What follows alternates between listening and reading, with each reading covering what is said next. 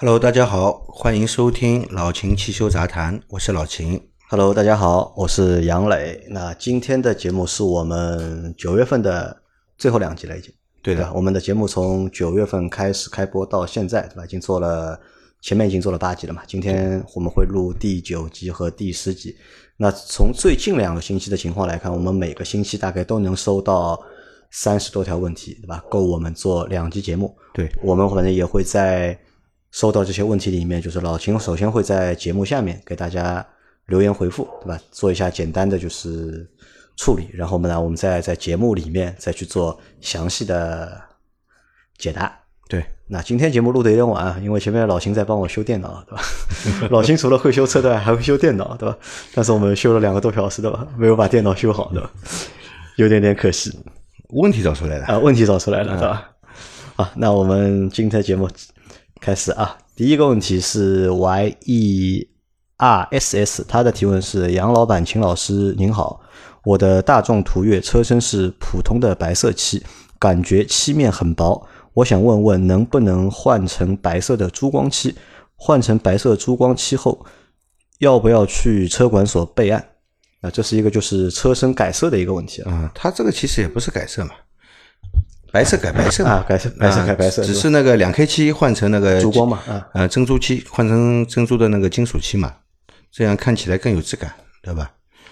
嗯、可以换的，可以换，换完了以后也不用做变更，因为它本来就是白色本。来就白色，因为在行驶证的照片上面，其实白的就是白的，也看不出你到底是哪种白，对吧？看不出来的。但是我我有个问题啊，就是如果你新的车对吧，因为它是途岳嘛，应该也是台新车对吧？这个车买回来之后，如果去全身重新喷下漆的话，我觉得好像意义不是很大嗯、要不就使用一段时间吧。啊车身上如果有什么刮花的地方啊，如果做的话，那就做个全车油漆改一下。啊，因为如果你改成其他颜色的话，那这个是需要去车管所重新拍个照，其实也不是备案，因为重新拍一个行驶证的照片，应该就是那个产证上面是要改的，车身颜色会给你改改掉的，啊，产证上也要改，也要改的。啊，那这是我们的一个建议啊，就是建议不要就是现在去嘛，对吧？嗯，过一段时间，对吧？这是一嘛，还还有一个就是，其实还你贴那个车身膜啊，就是贴身那个改色膜、啊，其实还有一个问题啊，改成珍珠漆以后啊，补以后再补漆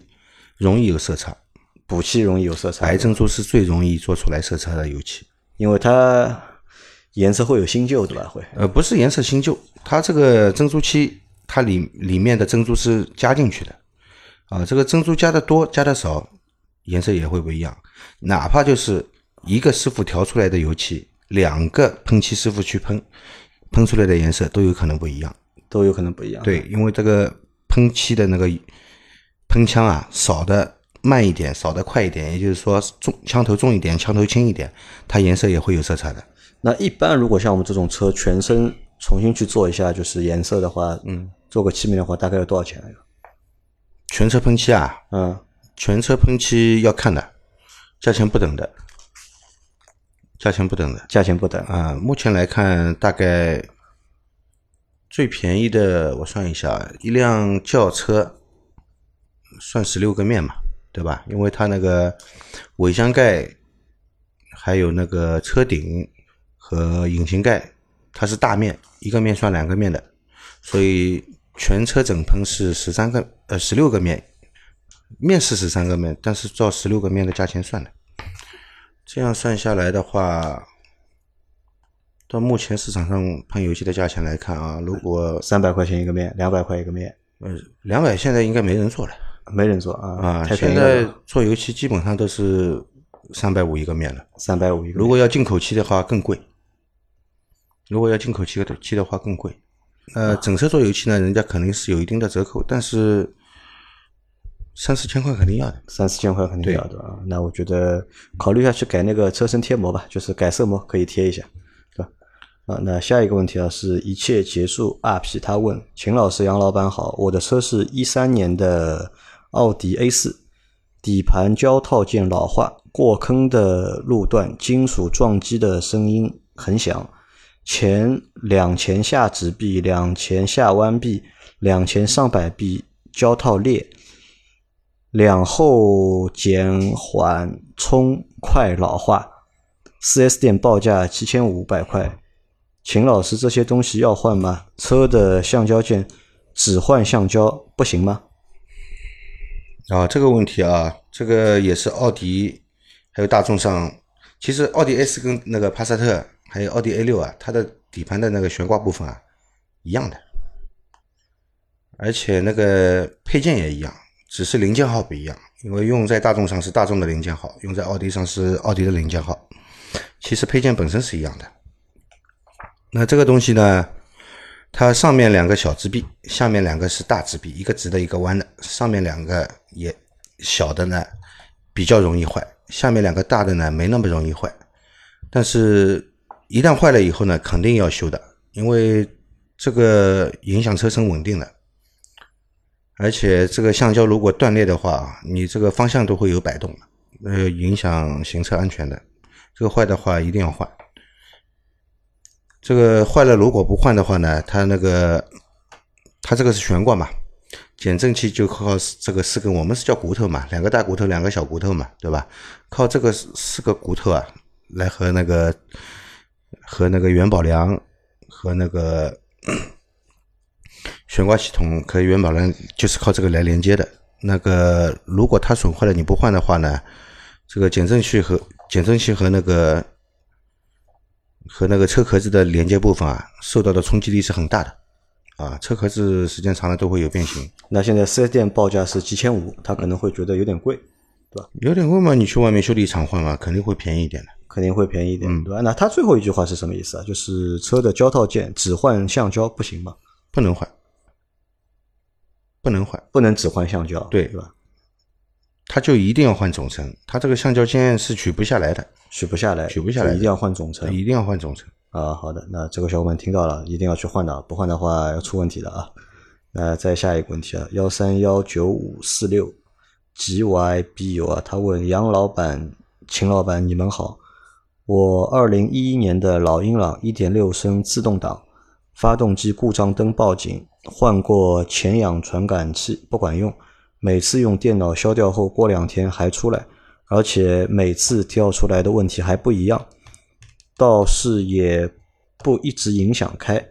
听说老克鲁兹有类似的问题，是因为节气门。我这个和克鲁兹一样的发动机，会不会也是这样个问题？谢谢两位。呃，他说的这个问题呢，因为他故障码也没有明确的告诉我啊，因为他说，而且故障码每次跳都不一样嘛，啊，所以说我没看到故障码这个问题呢，我我比较难判断。但是我在那个我们的节目下方的那个评论区啊，我问过他的，第一次报的是不是那个前氧的故障？他说是的，那换了，换了以后，然后再报的故障呢，就是别的故障，那说明之前前氧是有问题的。那前氧换了以后呢，这个故障没再报过呢，就认为报前氧的这个故障已经修好了。啊，之后报的那些故障，如果你要问我是什么问题的话，请你一定把那个故障码告诉你，哎，告诉我。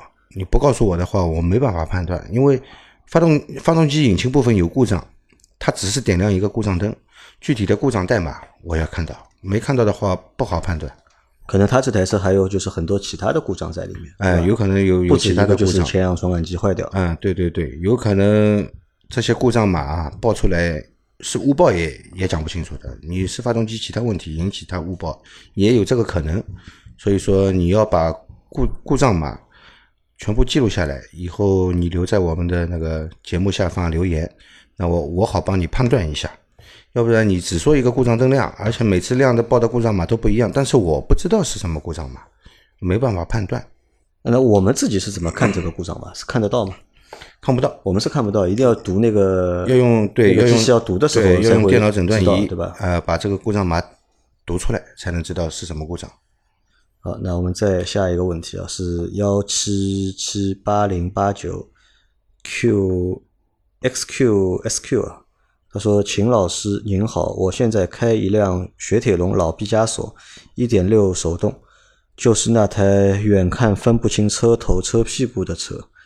倒车的时候，有时候挂倒档挂不进，需要重新踩一下离合。挂进去的时候，能感觉到轻微的打齿。”有的时候还有哐当一下的声音，请问这算大问题吗？车子是零五年的老车，啊，是这样的啊，它是一辆手动变速箱的车啊，毕加索啊，对对对，那其实是台长得蛮好看的车。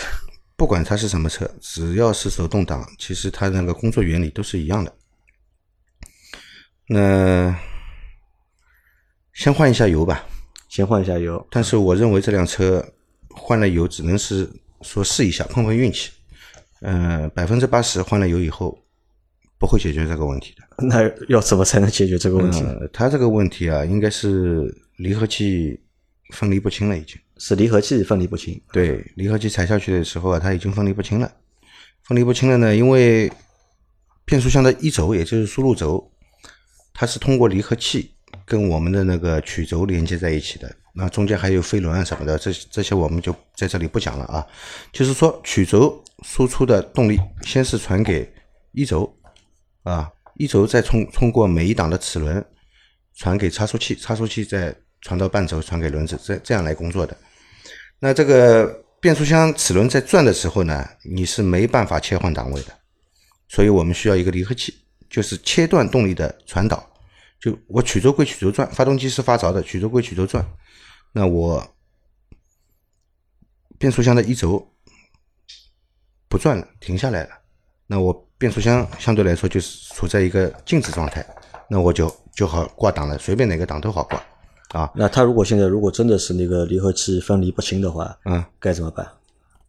抬变速箱，更换离合器三件套，就更换离合器三件套。对，离合器三件套有哪哪三件东西？呃，离合器压板、离合器片，还有分离轴承。那这个也算个大工程了吧？嗯，对的，要抬变速箱抬下来，对，要把变速箱抬下来，更换离合器三件套，换好了以后，这个问题肯定能解决，肯定能解决。对的。好的，那再下还有啊，他说那个倒档有时候会有轻微打齿现象。其实啊，倒档有轻微打齿现象啊，如果你倒档是好，每次都好挂的，只是有轻微打齿现象，这个倒不是什么大问题。为什么？因为我们所有的前进档都是有同步器的。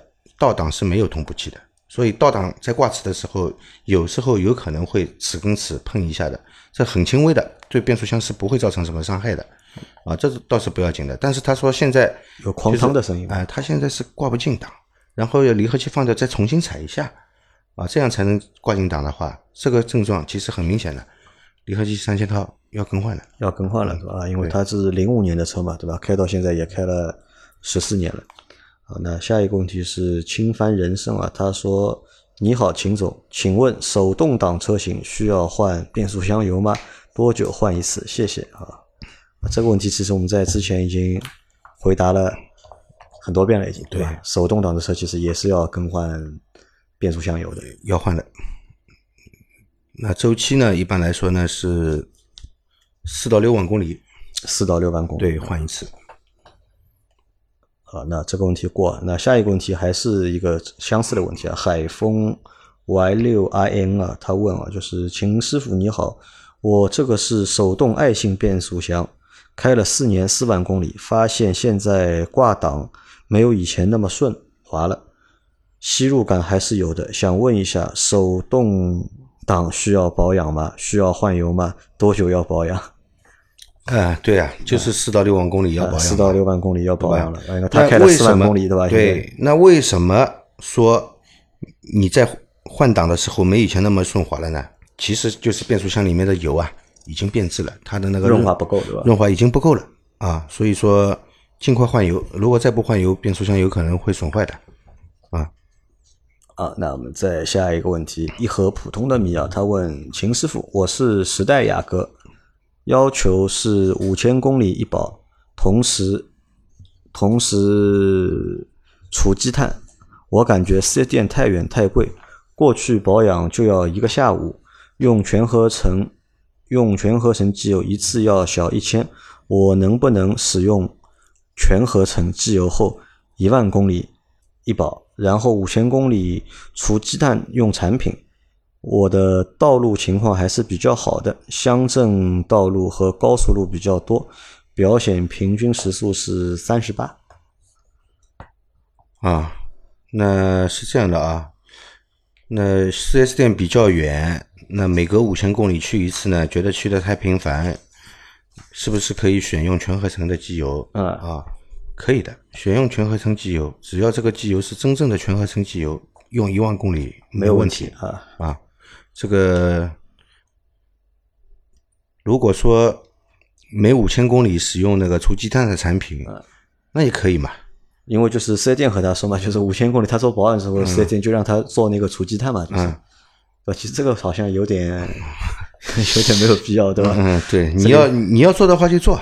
呃，你如果是以燃油添加剂的方式倒在油箱里的嘛，也也是很简单的事。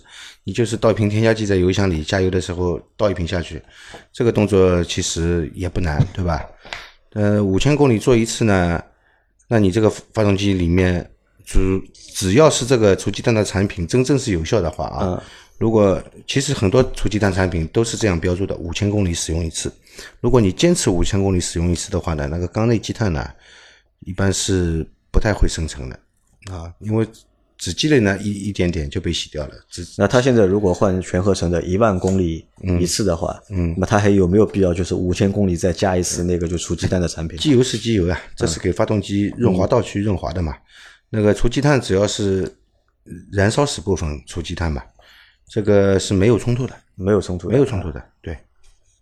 好的啊，那前面有个问题漏掉了，对吧？啊，前面这个问题是梁志新啊，他问啊，秦师傅，我想安装个胎压监测，外置的安装方便，人们都说外置的不好，想听下你的意见。呃，外置的胎压监测这个看着就让人觉得不好。首先，你就是拧在气门嘴上这么大一个东西啊，肯定会破坏你的轮胎的平衡。你只是加在加在单单边嘛，对吧？那轮胎的动平衡可能会破坏的，有可能啊。你加装了这个东西，你去跑高速高速会产生抖动的现象。那除非你就是加装了以后，你还是要去把它做一下什么呢？做一下动平衡啊。另外，这种外置式的东西啊，放在外面啊，容易坏的，容易坏，而且风吹雨淋的，碰到缺德的人，他就哎，这个气门嘴帽子蛮好看的嘛，我拧下来。其实他不知道这个是胎压检测的，对吧？他就给你偷掉了，你怎么办呢？就你建议是装一个就是内置的啊，要装的话还是装内置式。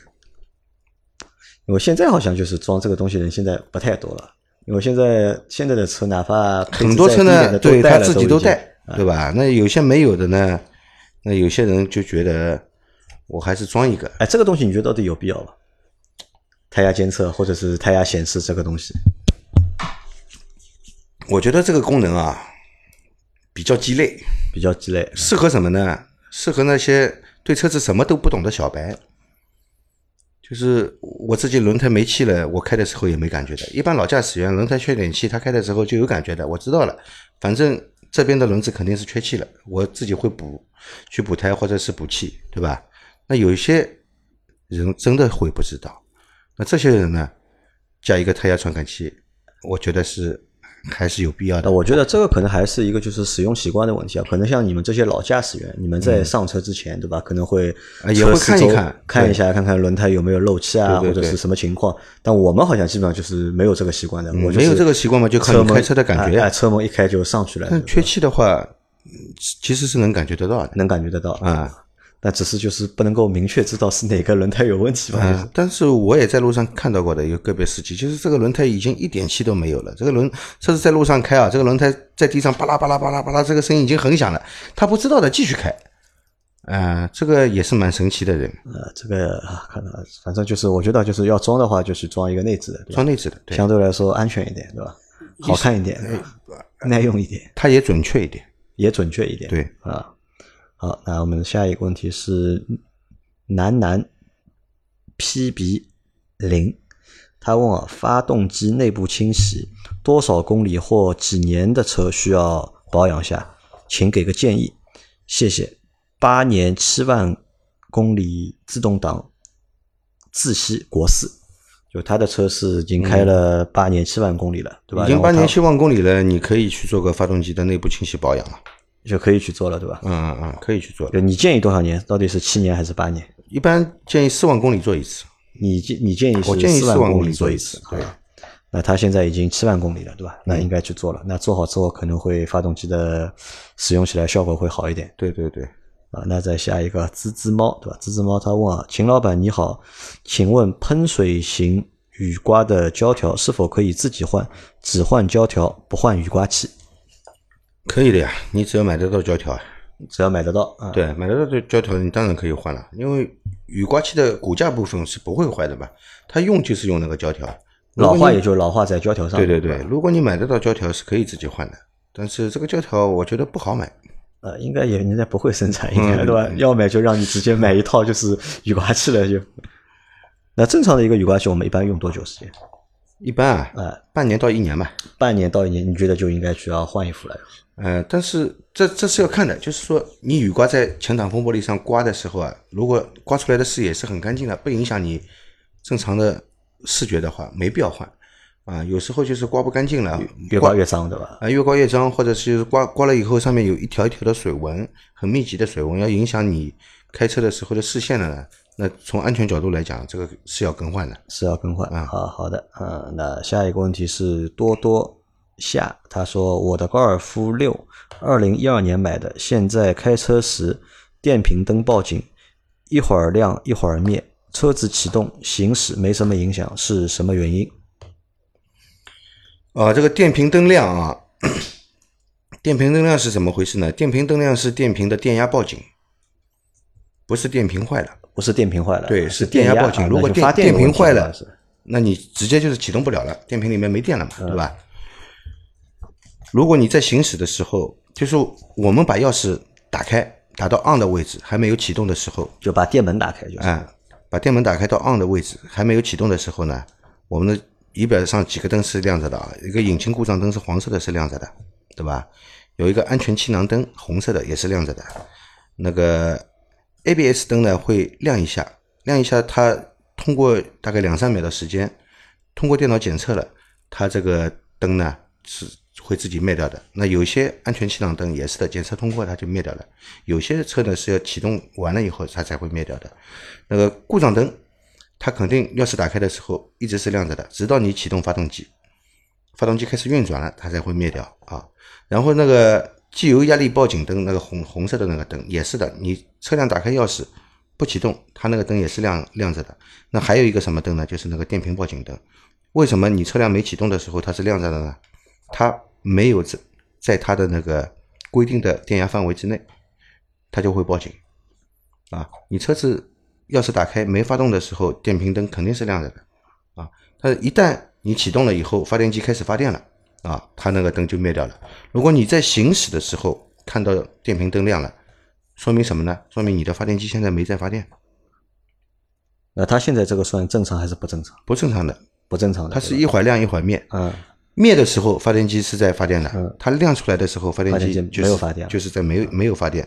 那为什么会有这种情况呢？应该是发电机啊，它里面有两个电极，就是我们说的碳刷。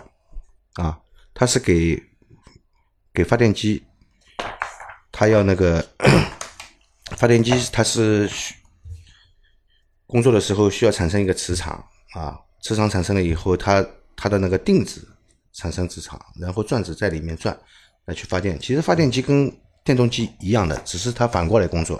电动机是你供电给它，它转；发电机呢，就是你给它一个外力让它转，它来发电。啊，其实原理差不多的。啊，它那个碳刷，它这个修要怎么修？它这个碳刷磨损了。碳刷磨损了。碳刷磨损了以后呢，呃，也许是碳刷卡住了。它碳刷后面有弹簧，因为碳刷这个东西本身就是会磨损的。它它的长度一般大概有大概有三毫米左右长。啊，两三毫米是啊，两两三厘米不是毫米，它是后面有个弹簧，就是你磨损一点，我后面的弹簧把它往外推一点，推一点，它保证它的电极一直是接触到，哎，有接触到的。那一旦它里面的那个碳刷磨下来的那个碳粉啊和粉尘啊，其他的一些什么东西啊，跑到那个里面去了以后呢，它会卡住，有时候有时候会卡住。卡住的话呢，造成那个碳刷呢弹不出来啊，就前面磨损掉，但后面的弹簧没有把它顶出去，没把它顶出去呢，它这个接接触不良，有时候呢就会这样闪烁，有时候就这样闪烁。其实你在碳刷位置啊，找个师傅，在碳刷位置呢，找个小榔头轻轻的敲一敲，震一震，它弹出来了就正常了，就正常了。啊，如果轻轻的敲击，不能拼命敲的啊，拼命敲发电机就敲敲坏了啊。轻轻的敲击，如果还是这样，那你可以把发电机拆下来，把碳刷部分拿出来看看，是不是磨损很严重了。如果磨损的不严重，长度还是够的，那就是里面没有弹出来，那做一个清洁，把它复位安装，这个发电机还能用啊。如果碳刷已经磨磨得很厉害了，那你就要去看看有没有买买得到碳刷。那以前是有卖的，现在好像没什么地方卖它。那如果没有卖的话，就要换这个发电机了。对的，如果没有卖的话，你就只能换发电机了。啊，那这个还也也很麻烦的，我觉得。对。啊，好，那再下一个问题啊，下一个问题是涛哥，他问你好，秦师傅，自动挡挂档是逐一挂还是直接拉到 D 档？谢谢，标志三零零八，就是一个挂档的一个问题，挂档习惯的一个问题。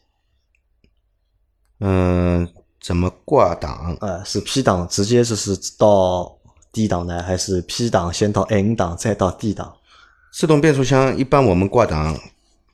P 档启动啊，然后踩住刹车，往后拉一下是倒档，对吧？再来一下是空档。那最好是一个一个的挂下来，你不要啪一下就拉到 D 档啊。这样操作呢比较猛。这个变速箱上面啊有个档位开关的，你这样暴力操作呢，然后档位开关也是比较容易坏啊。再这样再说，你总是一个个档经过过来的嘛，它那个。里面的电脑板、电磁阀都要跟着做相应的动作来反应的。你拉的速度太快，它对它来说总是一种伤害。那如果我是电子排档呢？电子排档不管的，电子排档其实它是 P 档是按一下，像宝马的、奔驰的，对吧？然后挂档是往旁边往下拨一下，它就是进了 D 档了，它是不经过其他档的。啊，你要倒档是往上推，对，对吧？是不经过其他其他档的，就是这种机械式的挂档，用拉线式的挂档，它是要经过倒档空档的。其实你你挂档的时候，最好是放在空档里面停留个两秒钟，再挂到 D 档。呃，就不要一下子，不要一下子暴力的，就是拉到拉到底。哎，不要一下子暴力的拉到底。还有啊，其实最好的是怎样？就是钥匙打开，不是在 P 档的吗？嗯，钥匙打开，先不要发动。把它从 P 档拉到空档，空档啊啊，因为 P 档和空档这两个排档位置都是可以启动的啊。你把它拉到空档，拉到空档以后呢，你再启动车子呢，它就不会经过倒档，那变速箱就少了一次冲击。要不然进倒档冲击一下，然后再进空档，然后又挂到低档又冲击一下，对吧？而且这两个冲击力是反的。那这这也算一个就是好的一个使用的一个习惯。一是对变速箱有冲击，这样；二是什么呢？二是对你的那个发动机的机脚、变速箱的那个机脚垫都有冲击的，对吧？所以说，打开钥匙，先不要发动，从 P 档拉到空档，然后我们再启动发动机。启动完了以后，再挂入 D 档行驶，这样是最好的。这样最好的。对啊，好，那我们再回答下一个问题啊。下一个问题是。梦起轩辕啊，他说：“秦总好，每期更新都很期待。请问我雅阁九代二零一五版二点零升的车子，四年五万两千公里，已经换过变速箱油，进行过节气门清洗，但目前车子存在两个问题，一个是一直存在的，车子在二十公里到六十公里慢加速的时候啊，有轻微的呼啸声。”四 S 店说是正常的。二，车子现在如果在四十公里以内的速度下收油到只给一点油的这个情况下，会往前送的顿挫，请问是什么问题？嗯，两个问题都是就是行驶当中遇到的一个问题，一个是在四十公二十公里到六十公里慢加速的时候有轻微的就是呼啸声。二十到六十公里，轻微的呼啸声。这个他这样形容呢，我也不知道这个他说的这个呼啸声是哪里到底是发动机的声音呢？还是到底是发动机，还是底盘，还是变速箱啊？还是轮子上出来的声音？这个比较难判断。啊，那这个问题比较难回答。四 S 店说是正常的，四 S 店说正常的，我觉得车子。有异响总归是不正常的，为什么我新车的时候没有，现在有了，对吧？那四 S 店有时候啊，因为四 S 店其实也良莠不齐，对吧？也许这个四 S 店技术能力强一点，他能他能帮你找到问题。那另外一个四 S 店呢？因为其实啊，在一个区域里面啊，会有一个中心店，这个中心店呢，它的这个技术能力是最强的啊。那如果是不不是像这种中心中心店的四 S 店，你又碰到一个师傅也是个不太专业的师傅，对吧？也许他是别的四 S 店刚刚换工作调到这里来，对这个车型也不熟悉，他也没办法跟你解释，他就会跟你说一句话，这个是正常的，那就把你打发掉了嘛。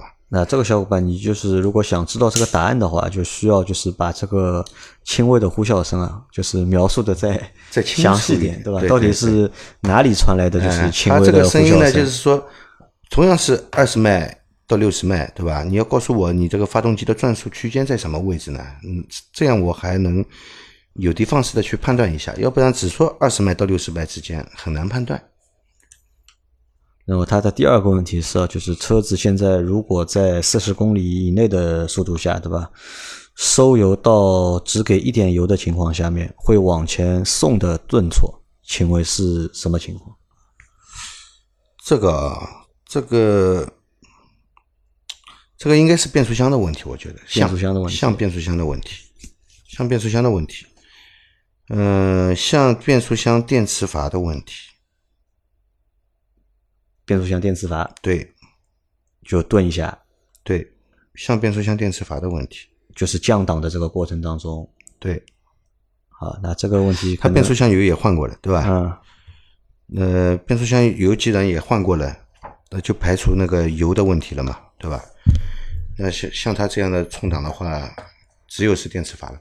只有电磁阀，对，这个需要怎样来检查呢？就是先读一下，读一下它这个变速箱有没有故障码。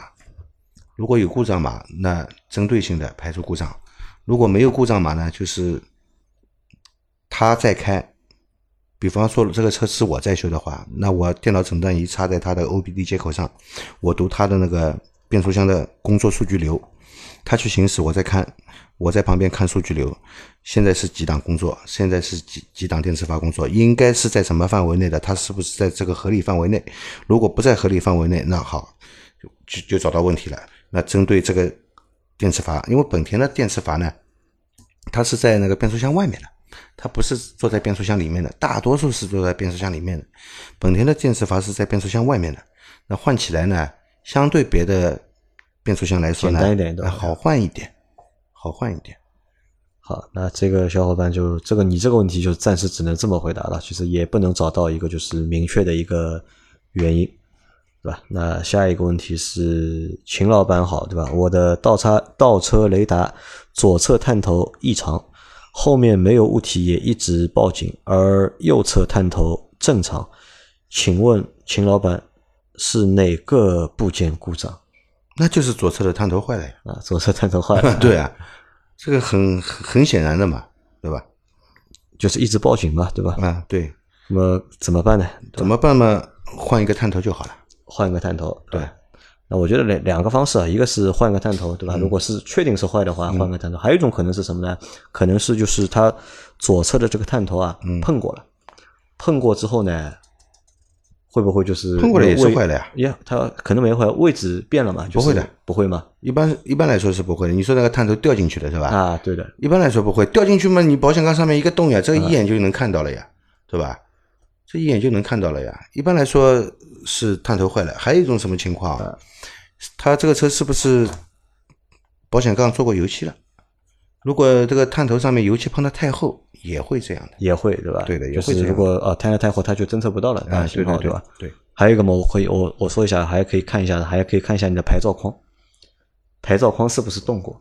因为我就遇到过一次这个事情，就是我嗯牌照框翘起来了正好挡住探头啊对的，正好挡住一边探头嗯嗯嗯，就也不知道是什么情况。后来一看，哦，原来是牌照框的问题，然后把牌照框重新弄弄好，哎，他嗯就不那个，它其实没有坏嘛，只是它侦测到就有一个东西挡在他对对前面了嘛，对对吧？这个你可以看一下，如果它换的话，单个探头是也能够换的，也能够换，也能够换。探头呢，它是这样的，它有孔径的，你只要孔径买的一样，它后面的那个插头是一样的，都能用。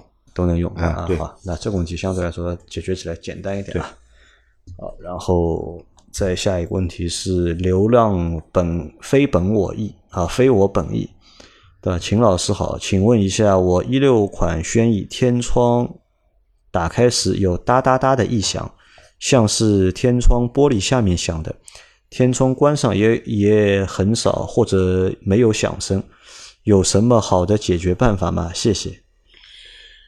天窗轨道里面润滑一下，这个问题就解决了。就轨道的问题，对吧？对，就是天窗轨道，它轨道里面呢，它有滑块的，滑块就是说它不一定双向都响，有可能就是单向的时候响，单向的阻力大，嗯，它有震动，它就哒哒哒声音出来了。所以它开的时候有声音，关的时候就是声音就小，或者是天窗轨道里面呢，你买一点那个润滑剂，像这种秀迪之类的啊，WD 四零啊，或者这些。最好买进口的，不要买国产的。国产的润滑剂有些是用酸洗的，有腐蚀性的，不好用啊。它那种 干了以后也不积灰，表面还是很润滑的。你去喷一下，多喷一点，多喷一点，多喷一点，然后窗户啊来回多开几次，多开几次，让它充分润滑一下，这个问题就应该解决了。这是你能做到的办法了。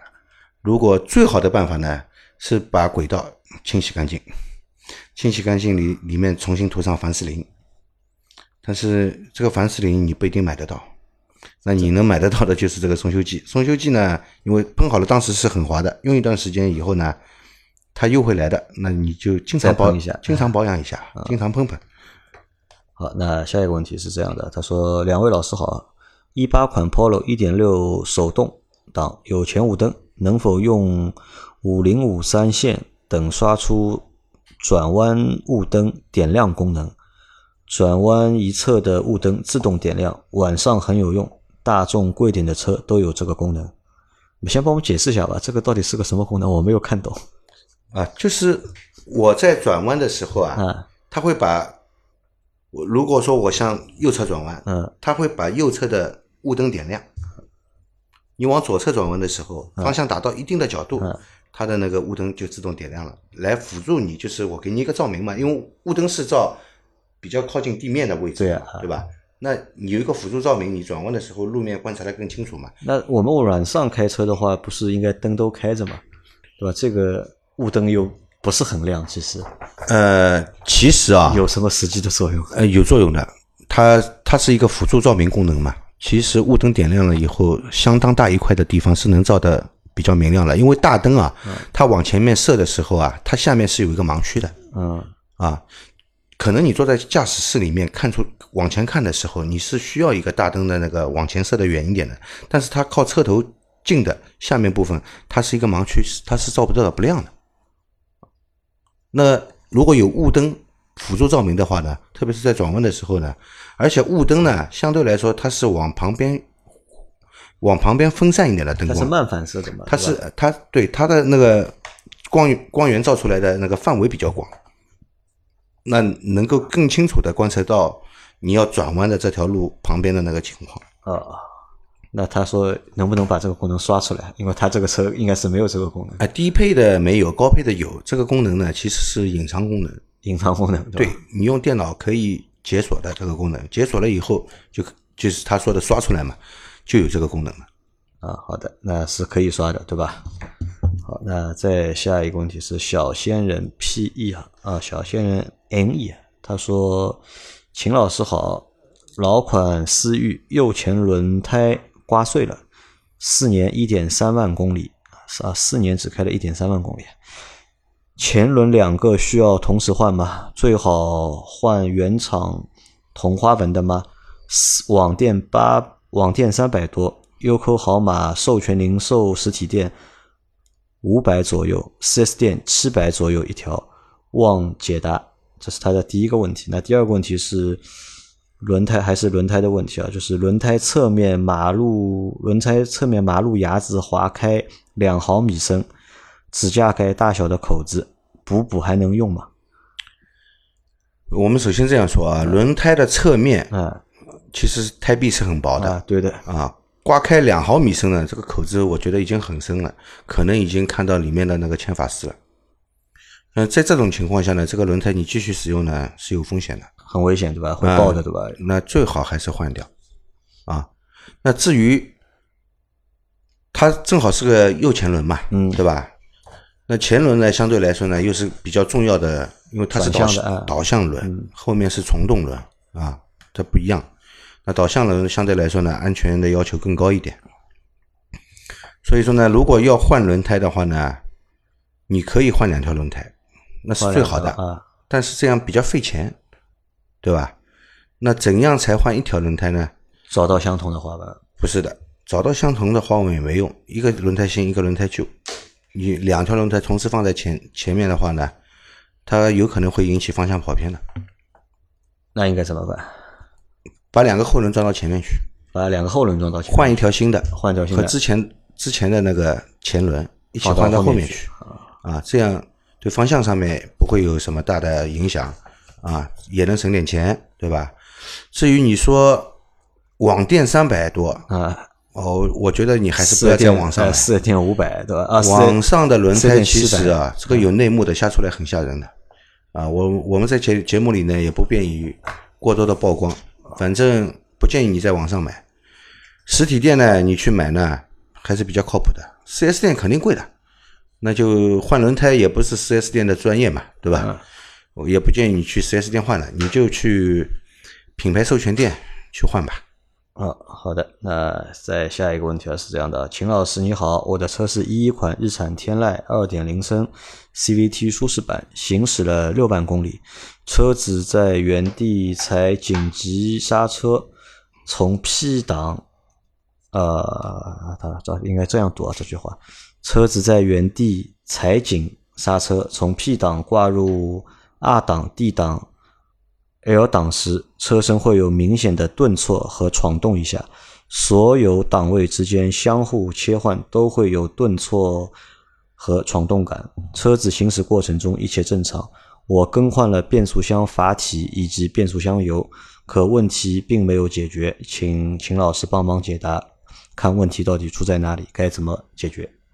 啊，它首先是在行驶的时候是没有问题的。对的，那说明这个变变速箱在行驶的时候工作还是正常的，它没有那个冲档啊这样的那些感受，对吧？它个 CVT 应该也不会冲档，对吧？它只是模拟几个几个档它，它就是在原地就是踩紧刹车，就是换挡的时候，在原地踩下刹车，你换挡的时候，你看啊，你你 P 档挂入 R 档，R 档是倒档啊，它这个变速箱所受到的扭力呢，作用在哪里呢？作用在发动机的机脚上面，对吧？发动机的机脚上面，然后你挂入底档的时候呢，它同样是有一个扭力的，那就反过来了，也是作用在这个机脚上面的，对吧？那你这样在换挡的时候呢，它会有震动这样的冲冲击的感啊，冲击感的时候啊，说明什么呢？说明应该是机脚不好了，机脚不好。机脚坏了，机脚的橡胶老化了，变硬了，撑不住，或者是机脚的橡胶甚至于现在已经开裂了，甚至于断裂都有可能的。啊，那你每次在挂档操作的时候啊，它每一次抖一下，啊，每一次就冲击一下，冲击一下，很明显的。所以建议你呢，先检查一下机脚部分。如果机脚部分有开裂、断裂啊，或者是嗯、橡胶塌下去了，顶不住了，有这些现象的话呢，把机脚全部换掉。把机脚都换掉。对，啊换掉了以后，你这个问题应该能解决的。那这个机脚换起来也蛮烦的。哎，肯定麻烦的了，总比补个胎麻烦吧。哦，但是有问题还是要去处理，对吧？对。啊，然后下一个问题是 Back George，他说：“秦师傅，我的问题是同排量 V 六和四缸车开起来感觉有本质区别吗？现在能买到的六缸车越来越稀少啊，就是一个就是四缸发动机和六缸发动机，嗯他想问一下，对吧？开起来到底有没有区别？